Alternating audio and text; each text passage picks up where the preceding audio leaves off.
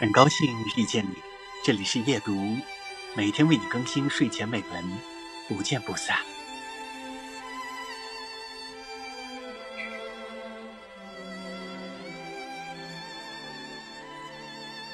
唯一的另一次，第八回，黛玉到薛姨妈家，宝玉见她外儿罩着大红羽缎对襟褂子，便问：“下雪了吗？”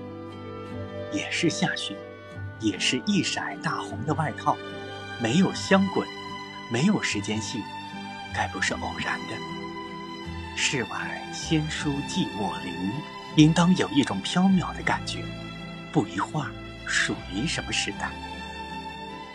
宝钗虽高雅，在这些人里，属她受礼教的熏陶最深，世故也深，所以比较是她那时代的人。节选自张爱玲的《红楼梦宴》。